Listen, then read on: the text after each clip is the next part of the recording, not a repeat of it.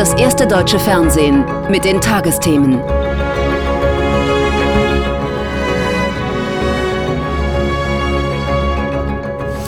Ja, ganz herzlich willkommen zu den Tagesthemen. Wie schön, dass Sie dabei sind. Mit mir im Studio für die Nachrichten Konstantin Schreiber. Einen schönen guten Abend auch von mir. Und für den Sport Andreas Keckel. Schönen guten Abend auch von mir. Und wir beginnen mit der Ukraine. Die schwer umkämpfte Stadt Bachmut im Osten des Landes soll inzwischen von der russischen Armee und der Söldnergruppe Wagner von drei Seiten eingekesselt sein. Diese Bewohnerin ist gerade noch herausgekommen. Mit welch unfassbarer Brutalität russische Soldaten gegen Zivilisten in der Ukraine vorgehen, hat die Welt inzwischen vielfach gesehen. Aber wer wird sie jemals zur Rechenschaft ziehen? In Lviv geht es nun um ein mögliches Sondertribunal mit internationaler Unterstützung. Das Ziel, dass sich auch Russlands Präsident Putin irgendwann tatsächlich verantworten muss. Darko Jakovlevich.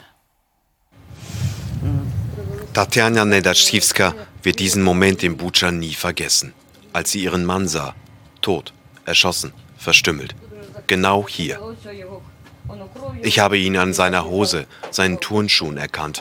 Hier unten lag sein Körper, hier am Kellereingang, zusammen mit anderen Toten. Es sind grausame Erinnerungen. Sie ließ ihren Mann sofort hier im eigenen Garten beerdigen. Inzwischen wurde sie als Zeugin vernommen, denn sie hat, wie sie sagt, die Mörder ihres Mannes gesehen. Die sollen hinter Gitter, doch Tatjana will mehr. Putin. Putin muss bestraft werden. Ich weiß nicht, welche Strafe das sein muss. Eine lebenslange Haft. Er muss einfach gestoppt werden. Putin bestrafen, das will auch Präsident Zelensky. Die Konferenz hier in Lviv ist ein erster Schritt. Es geht um den rechtlichen Rahmen für die Aufarbeitung von Kriegsverbrechen und Verbrechen gegen die Menschlichkeit. Außerdem will Kiew Russlands Angriffskrieg als Verbrechen ahnden können. Wir alle sind bestrebt, den terroristischen Staat zu bestrafen. Es ist die moralische und rechtliche Pflicht der Welt gegenüber den Opfern des russischen Terrors. So fordert Zelensky ein eigenes Sondertribunal, um den Aggressor Russland und Präsident Putin anzuklagen.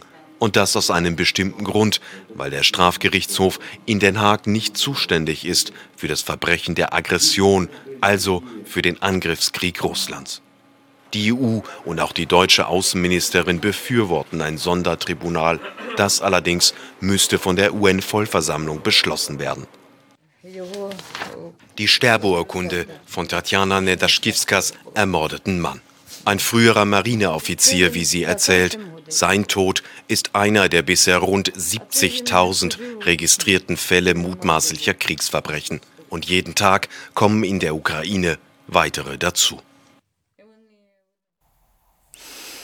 Mit dem Schutz unseres zerbrechlichen Planeten ist es ja so eine Sache. Eigentlich sind fast alle dafür, dass viel mehr getan werden muss.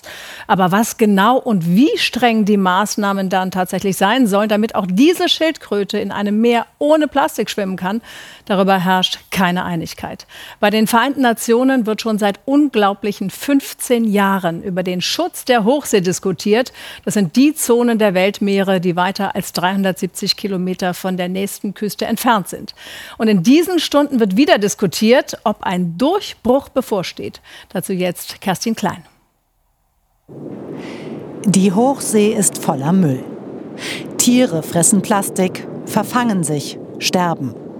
Und die Welt schafft es bisher nicht, sich auf gemeinsame Regeln zu verständigen. Die Hochsee ein weitgehend rechtsfreier Raum. Das ist der wilde Westen. Mir war nicht klar, dass diese riesigen Meeresflächen quasi gesetzlos sind. Deswegen und weil wir gierig sind, töten wir die Lebewesen, die dort leben. Seit 15 Jahren ringen die Vereinten Nationen bereits um ein globales Abkommen zum Schutz der Hochsee.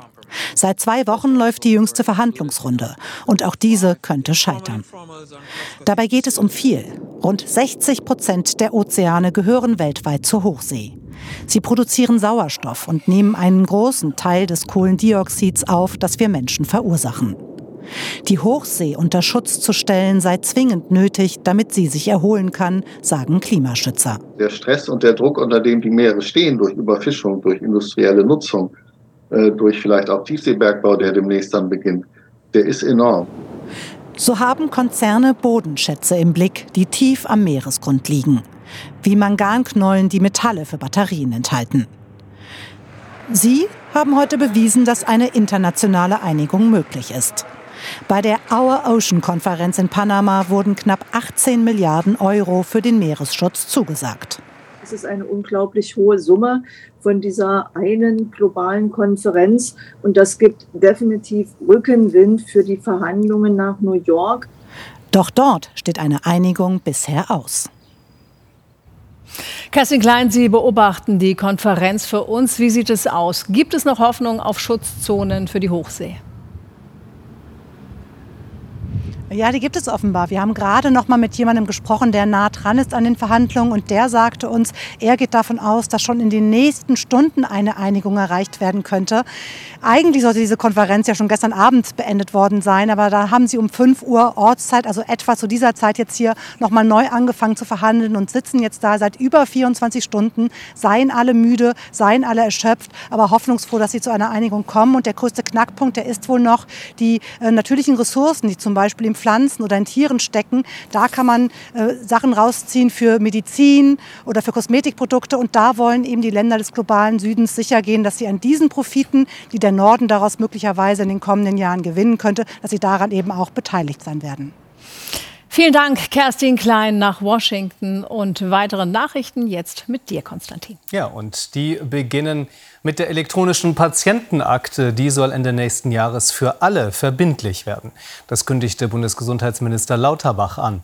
Wer die Nutzung etwa aus Gründen des Datenschutzes ablehne, müsse dann ausdrücklich widersprechen. Bislang handelt es sich bei der digitalen Akte um eine freiwillige Zusatzfunktion der Krankenkassenkarte. Sie ist seit zwei Jahren verfügbar, wird bislang aber kaum genutzt. Sie soll unter anderem Mehrfachuntersuchungen vermeiden. Der Rüstungskonzern Rheinmetall und die Ukraine verhandeln offenbar über den Bau einer Panzerfabrik im Land. Unternehmenschef Papperger sagte der Rheinischen Post, er rechne binnen zwei Monaten mit einer Entscheidung. In dem Werk könnten jährlich bis zu 400 Kampfpanzer vom neuesten Typ Panther produziert werden. Ein Flugabwehrsystem solle den Standort schützen. In Berlin haben Klimaaktivisten der letzten Generation das Denkmal zum Grundgesetz beschmiert. Am Vormittag schütteten sie eine schwarze Flüssigkeit auf die Glasskulptur mit den 19 Grundrechtsartikeln am Bundestag. Unter dem Motto Erdöl oder Grundrechte warfen sie der Bundesregierung vor, nicht genug für den Klimaschutz zu unternehmen. Die Polizei leitete Ermittlungen ein. Die Band Lord of the Lost vertritt Deutschland in diesem Jahr beim Eurovision Song Contest. Die Hamburger haben sich beim Vorentscheid mit ihrem Song Blood and Glitter mit deutlichem Vorsprung gegen sieben Mitbewerber durchgesetzt. Das ESC-Finale findet am 13. Mai in Liverpool statt. Wegen des russischen Angriffskriegs wird der internationale Wettbewerb in Großbritannien ausgetragen und nicht in der Ukraine, die das Event im letzten Jahr gewonnen hat sweet and bitter. We're so happy we could die. Verdammte Lust heißt eine neue Ausstellung in Freising bei München. Es geht um Sex, Kunst und Körper. Veranstaltet wird sie allerdings nicht von einer angesagten Galerie, sondern von der katholischen Kirche, richtig gehört. Es geht um Bilder wie diese, die von der widersprüchlichen Sexualmoral der Kirche zeugen. Maria Magdalena in erotischer Pose mit einem Totenkopf im Schoß oder etliche männliche Geistliche, die über die unbefleckte Empfängnis streiten. Eine Schau, die auch selbstkritisch beleuchten will, was unterdrückte Sexualität alles anrichten kann. Irene Essmann war für uns bei der Eröffnung. Dieser Blick des heiligen Kajetan auf Maria Magdalena. Er sagt mehr als Worte über die verdammte Lust. Erzählt von der unterdrückten Sexualität eines Mannes im Priesterornat. Kirche, Kunst und Körper. Nicht nur für den Leiter des Diözesanmuseums voller Widersprüche. Wir zeigen hier Kunstwerke, die genau diese Spannung auch zeigen, die eigentlich irgendwie auf den ersten Blick ganz dogmatisch wirken, das Heilige, das wir kennen, Und im zweiten Blick merken wir, da ist irgendwas, da ist irgendeine Brechung und irgendeine Störung. Und die hat dann mit uns was zu tun. Wir reagieren auf Kunst. Ideengeber der Ausstellung ausgerechnet ein Kirchenmann, Kardinal Reinhard Marx. Der Missbrauchsskandal habe gezeigt, dass die kirchliche Sexualmoral neu gedacht werden müsse. Sexualität nennt er heute ein katholisches Trauma. Das galt doch im Grunde genommen fast immer als ein negativ besetztes Thema, toxisch sozusagen. Da kann man nur Fehler machen. Und alles äh, wurde in diesem Bereich doch sehr, sehr misstrauisch angeschaut und nicht als einen Raum, der zum Menschen gehört. Adam und Eva, der Anfang allen Übels, hier Tintorettos Interpretation vom Sündenfall. Kirchenlehrer Augustinus predigte von der Lust als Instrument der Sünde. Gar nicht körperfeindlich, bisweilen sogar ziemlich lustvoll kommt die kirchliche Kunst daher. Die Ausstellung scheint für die Besucher einen Schleier der Scheinheiligkeit zu lüften allein schon mal so Fragestellungen wie das Zölibat, ja, dann äh, generell, naja, die katholische Kirche, in der Frauen eigentlich so in der Form keinen Zugang haben oder überhaupt Sexualität so unterdrückt wird. Ähm, dass ein Diözesanmuseum diesen Brückenschlag zwischen dem Leben der Menschen und unserer kulturellen Prägung herstellt, das finde ich ganz toll. Die Ausstellung unter dem Dach der Kirche. Sie ist auch ein Plädoyer für einen offeneren Umgang mit der Lust. Tja, und wir kommen zur Fußball-Bundesliga. Da hat Schalke heute das erste Mal seit dem Herbst die rote Laterne abgegeben, Andreas. Ja, und wahrscheinlich können es die Schalker selbst noch gar nicht so richtig fassen. Immerhin stand ihr Club knapp viereinhalb Monate lang ganz unten drin. Seit heute also, seit dem 1 zu 0 beim neuen Tabellen 18. Bochum, ist diese schwarze Serie vorbei. Genauso übrigens wie die der nicht gewonnenen Auswärtsspiele. Unglaubliche 38 waren es in Folge. Die längste Negativserie der Bundesliga. Historie seit heute glorreich beendet. Das tut gut, nicht nur der Schalker Fußballseele, sondern garantiert auch Thomas Reis, dem Trainer der Königsblauen, der bis zum Herbst noch den Job ja in Bochum bekleidete und heute nicht wirklich warm empfangen wurde an der Kastrapper Straße. Der viel zitierte Sack Reis war im Vergleich zu einem unwürdigen Schmähplakat die eher kleinere Geschmacklosigkeit gegenüber Schalke-Coach Thomas Reis bei seiner ersten Rückkehr ins Bochumer Ruhrstadion. Meine, ist ja klar, wenn man, äh, wenn man drei Jahre hier gearbeitet hat und äh, nicht, nicht ganz unerfolgreich und nun kehrt dann zurück, ähm, zwar als Gegner, dass das äh, schon irgendwo was Besonderes ist. Und, ähm, aber trotzdem bin ich Trainer von Schalke und meine Aufgabe war es, die Mannschaft bestmöglich vorzubereiten. Und wir sind natürlich froh, dass wir heute drei Punkte mitgenommen haben. Schalke geht in einem umkämpften Derby glücklich in Führung. Ein Slapstick-Eigentor in der 45. Minute von Bochums Torwart Manuel Riemann führt zum 0 zu 1 aus Bochumer Sicht. Zunächst verpasst er die Flanke von Salazar, anschließend buxiert er den Ball selbst über die Linie. Tiefer Abstiegsschlamassel. Wenn es nach mir geht, dann würde ich mir persönlich wünschen, dass beide Mannschaften den, den Klassenerhalt schaffen.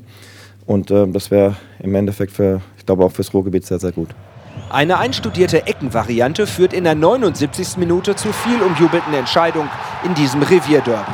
Marius Bülter nimmt direkt und flach ab. Bochums Manuel Riemann ist dieses Mal chancenlos. Die Rückkehr an die alte Wirkungsstätte verläuft erfolgreich für Thomas Reis. Seine Schalker schöpfen Hoffnung und sind erstmals seit Oktober nicht mehr Tabellenletzter. In sehr viel angenehmeren Gefilden der Tabelle halten sich derzeit die Mainzer auf. Die sind nach dem 1 zu 0 gegen Hoffenheim tatsächlich weiter auf dem besten Weg ins internationale Geschäft. Ganz im Gegensatz zum heutigen Gegner, denn nach einer nie zuvor erlebten Sieglosserie schweben die Hoffenheimer weiter in allerhöchster Abstiegsgefahr. Und ja, sie werden jetzt sogar von den eigenen Anhängern ins Visier genommen. Die Hoffenheim-Fans schreien ihren Frust heraus, haben die Schnauze voll nach 13 Spielen ohne Sieg. Dass die die Schnauze voll haben, ist verständlich. Die versuchen Woche für Woche Gas zu geben, sind bei den Spielen da, ähm, sind immer die gleichen, die uns da unterstützen. Äh, und, und ja, das tut uns natürlich leid. Es äh, ist absolut verständlich, dass die sauer sind. Es sind die Mainzer in Rot, die dieses Spiel bestimmen. Sie setzen die Hoffenheimer früh unter Druck. Ludovic Ajorch mit der ersten Möglichkeit. Die 05er haben eine breite Brust nach drei Siegen in Folge und sie sind aufmerksamer wie Leandro Barrero. Die Führung in der 33. Minute. Perfekter Tag für Barrero. Im 100. Bundesligaspiel schießt er den Treffer des Tages. Und was kommt von Hoffenheim? Trainer Pellegrino Matarazzo sieht auch in der zweiten Hälfte eine harmlose Mannschaft. Dieser Schuss von Robert Sko ist noch der gefährlichste. Wir ähm, haben keine Groß Großchancen kreiert äh, und wieder ein Standardgegentor kassiert. Und so, wenn du keine Tore schießt, kannst du natürlich auch kein Spiel gewinnen. Trainer Matarazzo gelingt auch in seinem vierten Spiel als TSG-Trainer kein Sieg. Hoffenheim steckt tief im Abstiegskampf. Ja, und wie tief sehen wir gleich. Wir schauen erstmal auf die anderen Ergebnisse. Augsburg besiegt Bremen 2 zu 1. Union Berlin gegen Köln 0 zu 0. Gladbach und Freiburg trennen sich ebenfalls torlos. Stuttgart unterliegt den Bayern 1 zu 2. Bereits gestern Dortmunds 2 zu 1 Erfolg gegen Leipzig. Morgen dann noch Leverkusen gegen die Berliner Hertha und Wolfsburg hat dann Frankfurt zu Gast. Die Tabelle. Die Bayern an der Spitze, dahinter Dortmund, Union Berlin und Leipzig. Mainz jetzt siebter. Ganz spannend, es ist äh, im Abstiegskampf gleich vier Clubs da unten drin mit 19 Punkten. Stuttgart auf Rang 15 vor Hoffenheim, Schalke und Bochum. Enttäuschender Abschluss für die deutschen Skispringer bei der nordischen Ski-WM in Planica. Im Teamwettbewerb von der Großschanze musste sich das favorisierte DSV-Quartett mit Rang 5 zufrieden geben. Nach dem ersten Durchgang lagen Andreas Wellinger, Konstantin Schmid, Markus Eisenbichler und Karl Geiger noch aussichtsreich auf dem vierten Rang. Im zweiten Durchgang ging Bundestrainer Stefan Horngacher volles Risiko und ließ den Anlauf für Markus Eisenbichler um zwei Luken verkürzen. Der Bayer verpasste die geforderte Weite für die Bonuspunkte durch die Verkürzung aber knapp. Der Titelverteidiger fiel auf Platz 5 zurück. Grundsätzlich muss man einfach sagen, dass wir zu viele Fehler gemacht haben im ersten Durchgang schon. Und das summiert sich dann ganz schnell hoch und dann bist du schnell weg von den Medaillen hier. Lautstark gefeiert wurde der neue Weltmeister. Slowenien holte sich vor heimischer Kulisse erstmals in der Geschichte die Goldmedaille. Das Quartett um einen überragenden Timmy Seitz siegte deutlich vor den Teams aus Norwegen und Österreich. Nach viermal Silber in vier Rennen sind Deutschlands nordische Kombinierer heute erstmals leer ausgegangen. Während im Wettbewerb von der Großschanze der Sieg wieder mal an den überragenden Norweger Jarl Magnus Rieber ging, der mit acht WM-Goldmedaillen jetzt Rekordweltmeister ist, belegte Julian Schmid als bester Deutscher Rang 6. Und doch für die DSV-Kombinierer war es letztlich eine richtig gute WM, meinte auch der nach 27 Jahren scheidende Bundestrainer nach diesem letzten Rennen. Äh, mich hat es immer ausgezeichnet, dass ich nach vorne schaue. Äh, wir haben eine tolle WM gehabt, äh, einen jungen Athleten, der richtig super performt hat. Also für die Zukunft ist gesorgt und ja, es hat Spaß gemacht. Es war ein Erlebnis. Wir haben gefeitet, wir haben super Sport geboten und von daher überwiegt die Freude. Wir werden heute auch noch feiern, auch wenn wir heute nicht zur Siegerehrung fahren. Kein, ähm, tut keinen Abbruch deswegen und deswegen äh, ja, ist eigentlich äh, die Freude überwiegt sehr.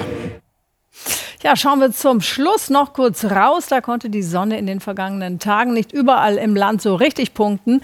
Wird der Sonntag denn sonniger, Donald, oder hast du andere Lichtblicke für uns? Ja, so richtig viel Sonnenschein ist da nicht zu holen, Julia, aber es gibt vielleicht so ein paar Lichtblicke für alle, die noch ein bisschen Wintersport betreiben wollen in den nächsten Tagen. Es bleibt nämlich kalt. Wir schauen uns mal den Trend an für Hannover. Wir sehen hier zum einen die Tiefstemperaturen, die aber bis äh, nächste Woche, dann eigentlich bis rein in die nächste Woche im negativen Bereich bleiben werden. Tagsüber Temperaturen 4 bis 5 Grad nur leicht ansteigen. Das liegt daran, auf der Wetterkarte sehen wir das, dass die Luft von Norden her zu uns strömt. Morgen dann auch auch hier eine Kaltfront liegt schon bei uns. Und es wird von der Nordsee her dann die Luft polaren Ursprungs zu uns geführt, die ist nasskalt und bringt dementsprechend dann auch Schneeregen. Und das wird heute Nacht so sein, nicht allzu viel. Aber es gibt viele Wolken, aus denen immer mal wieder etwas Schneeregen oder Schnee fallen kann. Einzige Lücken im äußersten Nordosten und im Südwesten sind die zu finden. Auch morgen tagsüber wird sich daran nicht ändern. Aufpassen, morgen früh, wer unterwegs sein muss, könnte eventuell örtlich mal durch etwas Glätte behindert werden, durch Schnee oder gefrierende Nässe. Die Temperaturen gehen nämlich bis morgen früh dann doch verbreitet so auf 0 bis minus 4 Grad zurück. Nur im äußersten Westen und Nordwesten bleiben wir deutlich im Plus und die höchsten Temperaturen liegen auch hier im Westen und im Südwesten bei 7 bis 8 Grad. Im Osten ist es deutlich kühler mit 2 bis 4 Grad und im Bergland gibt es natürlich leichten Frost. Am Montag tendenziell keine großartige Wetteränderung, nasskalt mit Regen und Schneeregen. Am Dienstag wird es zum Norden dann sogar noch stürmisch. Das heißt zum Teil Schneeregen, Graupelschauer, kurze Gewitter sind möglich. In der Mitte wird es dann zum Abend vor allem zum Teil kräftig schneien können. Vielen Dank, Donald, für diese Aussichten. Und das waren die Tagesthemen für heute. Hier im ersten geht es jetzt weiter mit dem Wort zum Sonntag und einem ungewöhnlichen Thema, das da lautet, die Not auf die Straße tragen. Ja, und die nächste Tagesschau, die sehen Sie dann hier um 1.30 Uhr. Ja, und morgen Vormittag nicht vergessen, gibt es wieder Wintersport hier im Ersten. Und an dieser Stelle begrüßt sie dann morgen Abend in den Tagesthemen Helge Fußt. Tschüss, eine gute Nacht und bis bald.